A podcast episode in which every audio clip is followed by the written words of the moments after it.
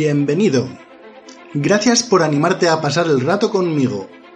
De veras que intentaré no aburrirte. Esto es el universo de la Tierra Perdida. Espero que lo pases muy bien, que te guste y que lo compartas con todas aquellas personas que creas que se lo pueden pasar bien descubriendo el trasfondo de este universo de ciencia ficción, la Tierra Perdida. Soy Darius y estoy aquí para relataros las aventuras de la humanidad en este universo de ciencia ficción. Si queréis saber más, ya sabéis, tierraperdida.com. Ahí encontraréis todos los enlaces al programa, pero siempre podéis buscarlos en iVoox simplemente por Tierra Perdida. Además, si os gusta, os pido que le deis un like al programa en iVoox. Ya sabéis. Es un pequeño paso para el hombre, un gran salto para la humanidad. Y ahora sí, vamos con lo nuevo, este nuevo capítulo de esta segunda temporada de La Tierra Perdida. Gracias a Patrick de Arteaga, el compositor del tema bajo licencia Creative Commons llamado Prórroga de Tiempo, este será el tema que escucharemos de fondo durante esta narración. Anteriormente, en el universo de Tierra Perdida, como sabéis, tras el lanzamiento de las tres primeras naves colonizadoras, la Liberty, la Equality y la Fraternity, en el sistema solar, el gobierno planetario se planteó rediseñar las naves para aumentar su capacidad de carga, y no solo su capacidad de carga, todos los sistemas en general de las naves colonizadoras. Se había producido un fallo, un fallo en las tres primeras naves colonizadoras que había impedido la comunicación entre estas y la Tierra, y esto no podía y no debía volver a producirse. A pesar de este fallo, cada vez más voluntarios querían embarcarse hacia nuevos mundos para hacer fortuna.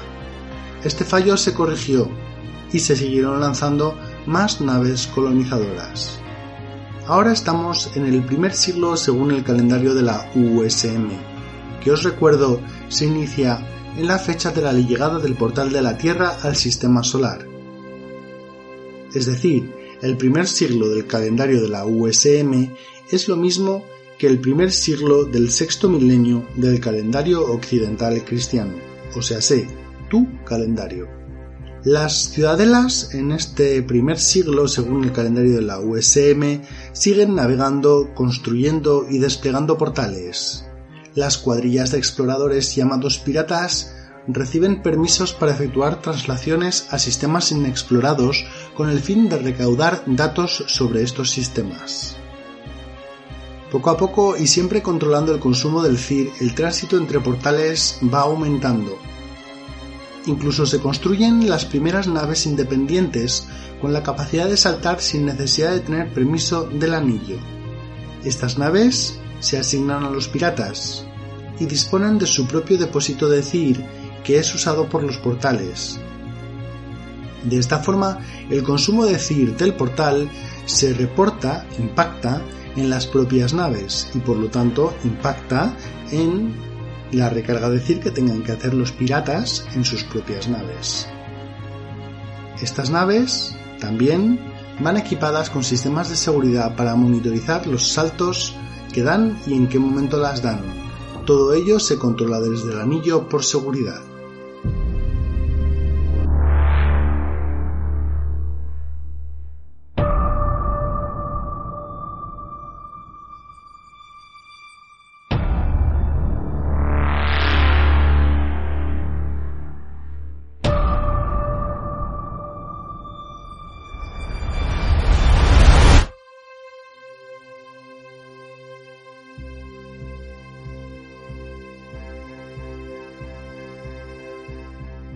El portal estaba abierto. La nave exploradora Valentina arrancó los motores acelerando hacia el centro de la singularidad. Finalmente se la tragó la luz y el portal se cerró. A miles de billones de kilómetros, en un sistema solar catalogado como FP33, el portal se encendió generando esa característica singularidad de apertura y de él volvió a emerger la Valentina. Era una nave pequeña, estilizada, veloz, con un diseño aerodinámico pensado para poder realizar entradas y salidas a las atmósferas. Medía unos 150 metros de largo aproximadamente y disponía de una tripulación de 50 aguerridos hombres y mujeres, piratas que trabajaban en la exploración de los sistemas solares. Hombres y mujeres curtidos del espacio, acostumbrados a ponerse los trajes de vacío y salir tanto en pleno espacio como en la propia superficie de los planetas.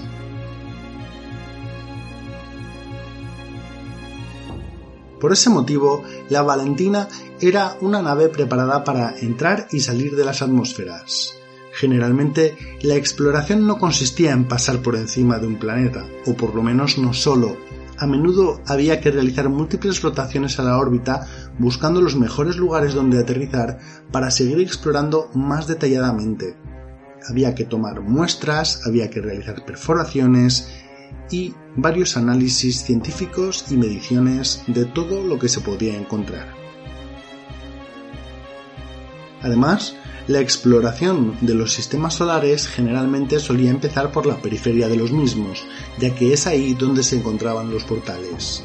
En una primera fase, los exploradores piratas lo que hacían era reconocer por encima cada uno de los cuerpos estelares y sus posibilidades. Tras haber efectuado esa primera fase analizando y catalogando todos los cuerpos estelares del sistema, se decidía si había que prestarle más atención a unos que a otros y se procedía a la segunda fase de análisis en estos cuerpos estelares, digamos, más interesantes. Obviamente, el objetivo principal era siempre para los piratas encontrar Cir, ese cristal, ese mineral que era el más codiciado de la galaxia y permitía hacer funcionar los portales de traslación. Si no se encontraba, existían muchas otras recompensas que la USM estaba dispuesto a premiar, y en esta ocasión la Valentina se iba a encontrar con una de ellas. Cuatro meses después de su entrada en el sistema FP-33, la Valentine ya había recogido muestras de los cuerpos astrales más cercanos. Los exploradores no habían encontrado nada interesante, nada relevante, y se encaminaron hacia el siguiente planeta para seguir explorando. Las misiones de los exploradores podían llegar a durar varios años, y la Valentine acababa solo de empezar. Su misión de exploración la acercaría poco a poco a la estrella del sistema solar. Estaban en tránsito hacia el siguiente planeta cuando repentinamente el ordenador empezó a emitir una alarma de aviso de proximidad. Según los escáneres, tres objetos se acercaban a gran velocidad en dirección de intercepción de la Valentine. El capitán, de nombre Daryl Stone, solicitó inmediatamente más datos y solicitó que se apuntaran todos los sistemas de escaneo hacia aquellas aparentes naves para tener más claro qué estaba ocurriendo. A los pocos minutos se confirmó que se trataba de tres naves de diseño completamente desconocido, tres naves alienígenas. El capitán solicitó enviar varios mensajes de bienvenida, sin embargo, no fueron respondidos. Como precaución, Daryl ordenó activar los escudos de energía. No había motivos para pensar que estas naves alienígenas pudieran atacar sin mediar acción alguna anteriormente, por lo que el capitán Daryl ordenó parar los motores para no mostrarse ni agresivo ni demasiado defensivo y ordenó levantar los escudos para protegerse. Esto era un primer contacto y había que ser sumamente político y diplomático. Sin embargo, cuando las tres naves llegaron relativamente cerca, empezaron a disparar masivos rayos de energía contra la Valentine sin mediar palabra alguna. El capitán ordenó rápidamente encender motores y huir. Los escudos de energía perdían fuerza a medida que la Valentine intentaba alejarse sin éxito, ya que las naves alienígenas la estaban persiguiendo.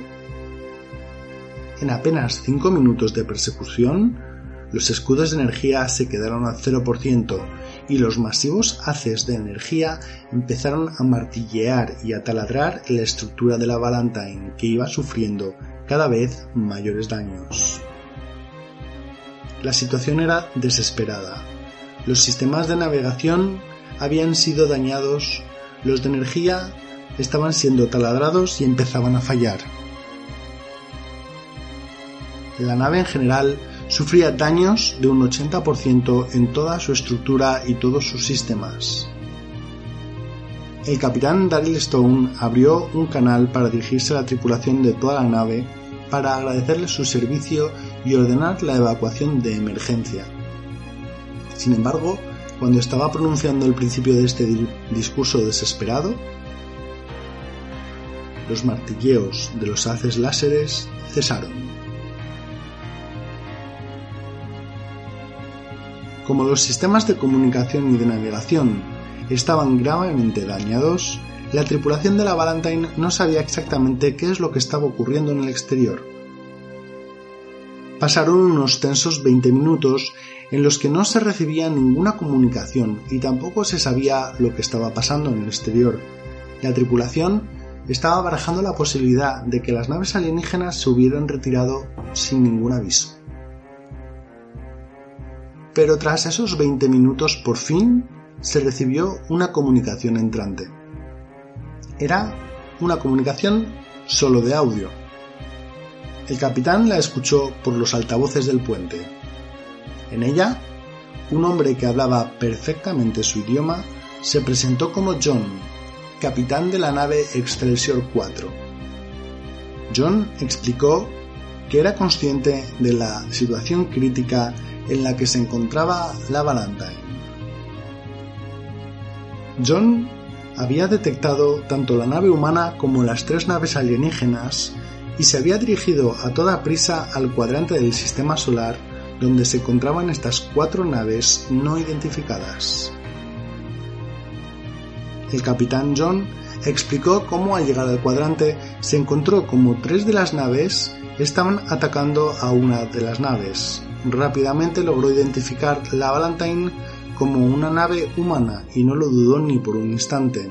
Emprendió la defensa en contra de los agresores de los humanos. John explicó que tenían a los humanos en muy alta estima. El capitán Dalil se mostró inicialmente cauto, pero también debía de agradecer el hecho de que habían cesado los disparos y aunque no se podía contrastar la información y la versión de John, lo más prudente, lo más prudente era aceptarla como verdadera y darle por supuesto las gracias por haberlos salvados de una muerte prácticamente segura. A partir de este momento se entablan una serie de conversaciones y relaciones diplomáticas entre esta nueva raza y los humanos de la Valentine.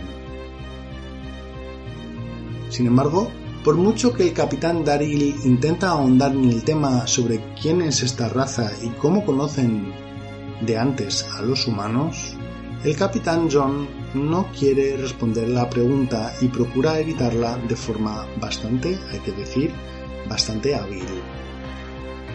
Entre tanto, se realiza un escaneo profundo de todos los daños de la Valentine.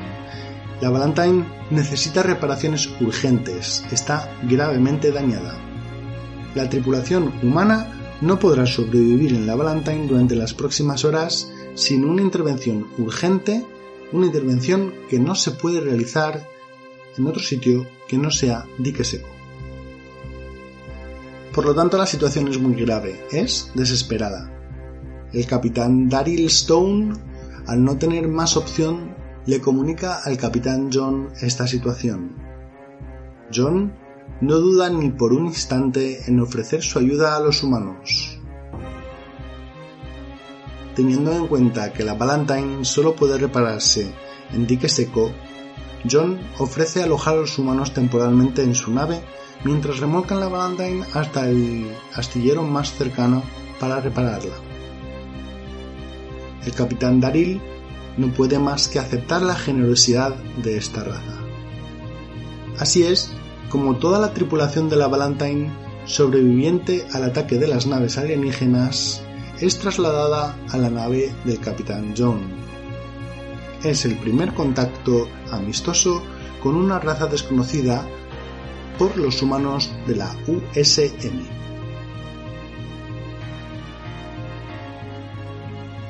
Al subir a bordo de la nave alienígena, el capitán Daryl y toda su tripulación tiene la ocasión de ver en primera persona cómo son estos anfitriones alienígenas. Son una raza extraña. Son humanoides de aproximadamente la misma altura que los humanos, pero compuestos a partir de una materia de un color cromado. Además, este color cromado va intrínsecamente liado con varios o varias piezas tecnológicas que acaban por conformar el cuerpo de estos seres. Aparentemente no están vestidos.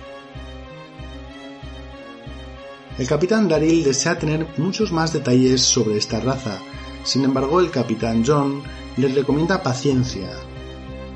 Se están dirigiendo hacia la estación espacial principal del sistema solar, donde la Valentine va a ser reparada y donde el capitán John va a poder hablar con las máximas autoridades de esta raza alienígena. Una raza de la que lo único que sabe el capitán John es que les ha salvado de una muerte segura.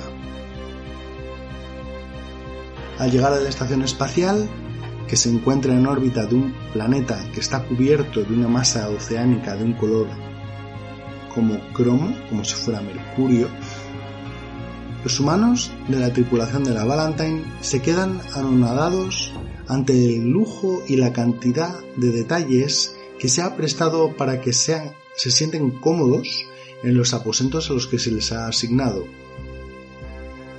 Realmente no son simplemente unos aposentos, varias cubiertas han sido preparadas con todo el lujo de detalles para que los humanos se sientan como en casa. Tanto es así que estas cubiertas son una copia exacta de las cubiertas de la Valentine.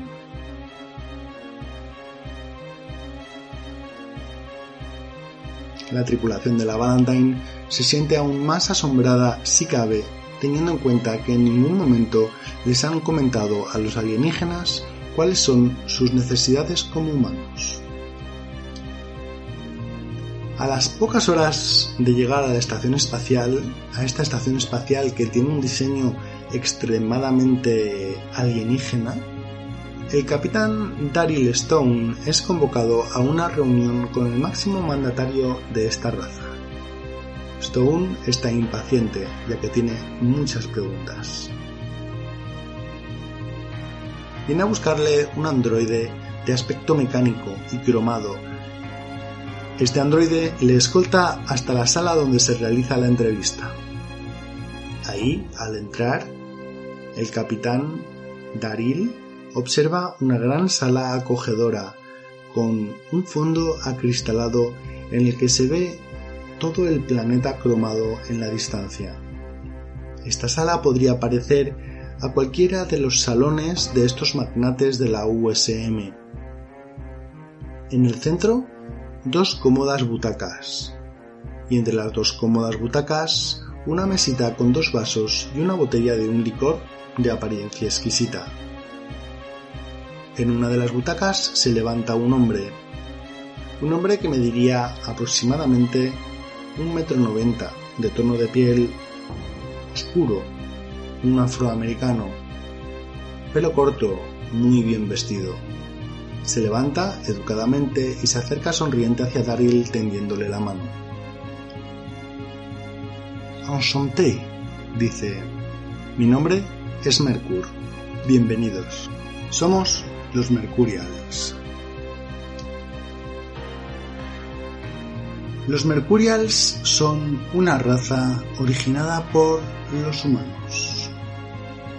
Después del despegue de las tres naves colonizadoras, las tres principales que hemos contado en esta historia, el planeta Tierra continuó investigando para mejorar las naves colonizadoras, para aumentar su capacidad, para aumentar la capacidad de su inteligencia artificial, para aumentar la velocidad y la distancia a la que podían llegar estas naves colonizadoras, así como la forma de comunicarse con ellas. 200 años después del lanzamiento de la Liberty, de la Equality y de la Fraternity, empezó el programa Éxodo en la Tierra, que lanzó varias naves colonizadoras al espacio con varios millones de colonos cada una. Los Mercurials son los descendientes de la inteligencia artificial de una de estas naves colonizadoras. Concretamente, la Éxodo 4, también llamada como Faith, y su inteligencia artificial, Cassandra, la más evolucionada inteligencia artificial hasta la fecha. La historia de los Mercurials es compleja. La Faith llegó correctamente al sistema solar al que estaba destinada. Cassandra se había ocupado de que esto fuera así. Una vez llegados al sistema se empezaron a analizar los diferentes planetas en los que la humanidad podría sobrevivir. Uno en concreto presentaba la mayor probabilidad de éxito. Este planeta solo tenía un inconveniente, tenía grandes mares de un líquido parecido al mercurio. Las diferentes sondas y escáneres orbitales no permitían tener datos fehacientes sobre la consecuencia de este líquido en los humanos. Por ello, Cassandra puso en órbita la nave estelar Faith, la nave colonizadora, alrededor del planeta para poder determinar si este planeta era o no habitable por los humanos, aunque solo fuera con las cúpulas. Desgraciadamente, estando en órbita de este planeta, ocurrió un desgraciado acontecimiento. La nave colonizadora Faith fue atacada por una nave alienígena no identificada. La nave alienígena arremetió violentamente contra todos los sistemas de la nave colonizadora Faith. No solo logró destruirla, sino que además logró que la Faith se estrellara contra la superficie del planeta. Los pocos humanos que sobrevivieron a esta tragedia podían esperar sobrevivir en un entorno completamente hostil en un planeta con mares de mercurio, pero, a pesar de ello, no fue posible. A los alienígenas no les bastó con destruir la nave colonizadora Faith y con hacerla estrellarse contra el planeta. Además, desembarcaron una serie de drones en el planeta que fueron purgando la Faith pasillo a pasillo, cámara a cámara de toda alma humana. Fue un auténtico asesinato. Los drones de los alienígenas fueron extremadamente concienzudos y eliminaron toda forma humana de vida de la nave colonizadora, pero al volver dejaron intacta la inteligencia artificial. Cassandra. Los drones alienígenas se replegaron. La nave alienígena en órbita se replegó y dejó Cassandra sola en el planeta. Atrapada en un amasijo de hierros, con un séquito de medio millar de drones que podían intentar arreglar la nave colonizadora y los diferentes circuitos. A pesar de su fracaso en el objetivo principal de su misión, Cassandra tomó la decisión de que tenía que tener un segundo objetivo.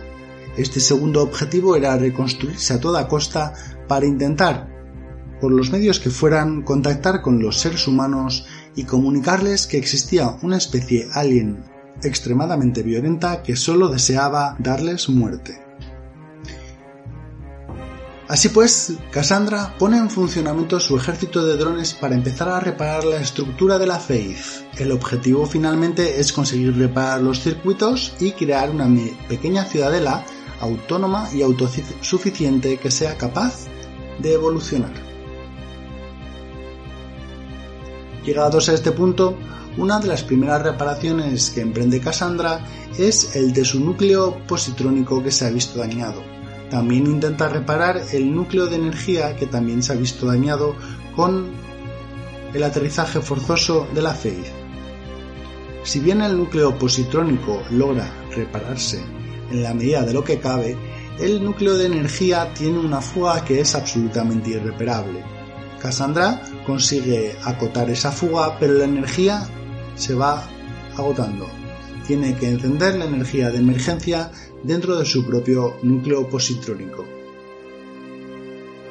Pasados unos pocos meses, Cassandra se da cuenta, con las pocas herramientas que le quedan de escaneo, que el mar de mercurio del planeta sube de nivel.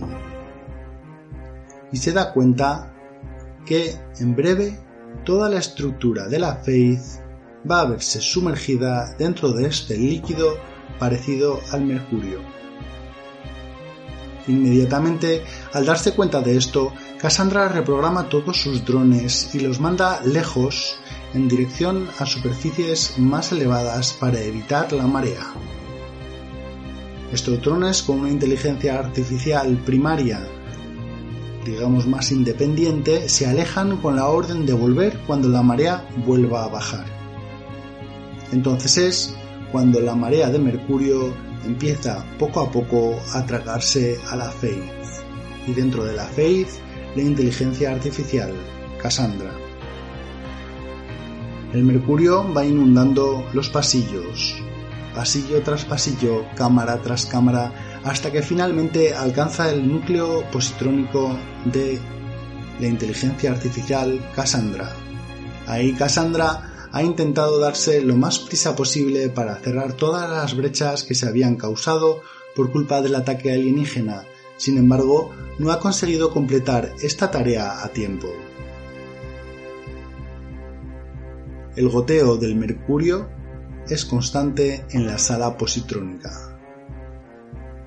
Para colmo, la sala del reactor se ha visto completamente inundada por el mercurio, el reactor está proveyendo todavía energía, pero Cassandra no sabe durante cuánto tiempo.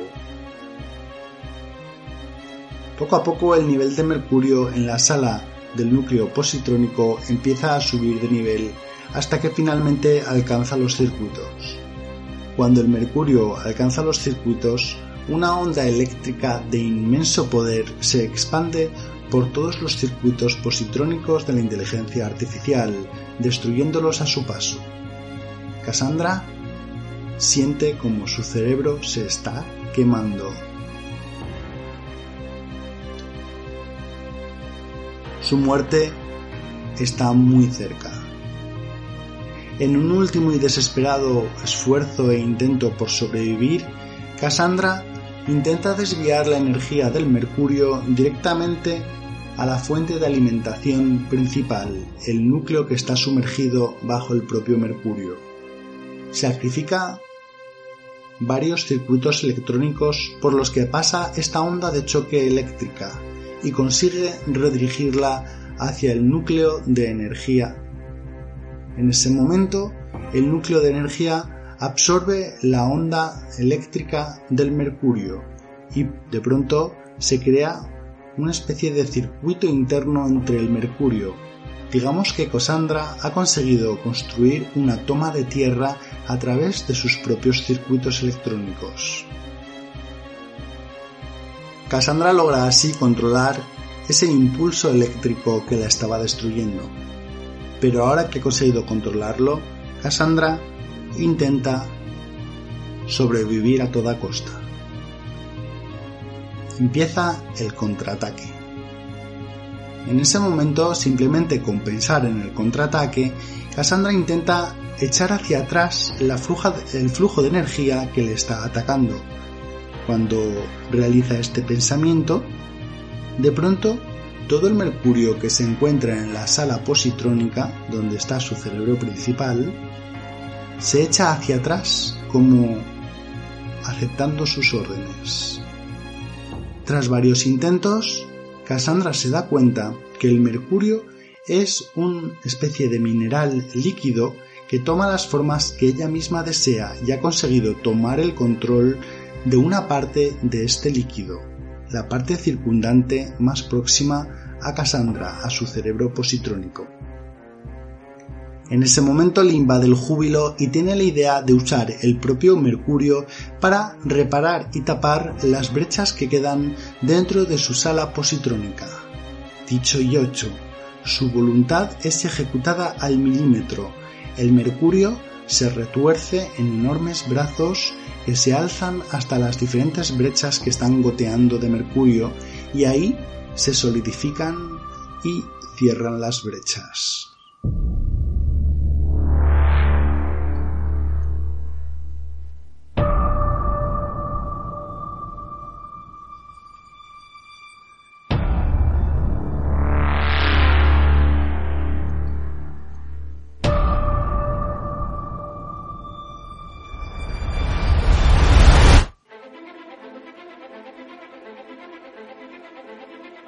Y con esto, queridos oyentes, terminamos este capítulo. Este capítulo donde hemos visto una introducción sobre la Valentine adentrándose en este nuevo sistema solar, el FP33, y este primer contacto con los Mercurials. El capitán de la Valentine ha conseguido contactar con un ente llamado Mercur. Este ente le está contando la historia de los Mercurials y nos hemos quedado en ese momento palpitante en el que Cassandra consigue por fin cerrar las brechas de su núcleo positrónico. Cassandra, la inteligencia artificial única superviviente de la nave colonizadora Faith que ha sido atacada por unos alienígenas desconocidos. Podría continuar con este capítulo durante media hora más por lo menos contándoos cómo y cuál es el desenlace de los hechos. Sin embargo, me voy a limitar a esa pequeña media hora que es rápida y fácil de escuchar y espero que me acompañéis en el siguiente capítulo para ver cuál es el desenlace del destino de Cassandra y cómo Cassandra va a generar toda una raza alrededor de su propia inteligencia artificial. Una raza que se llama los Mercurials. Una vez más, mil gracias por vuestra atención y espero que os haya gustado. Un saludo y hasta la próxima.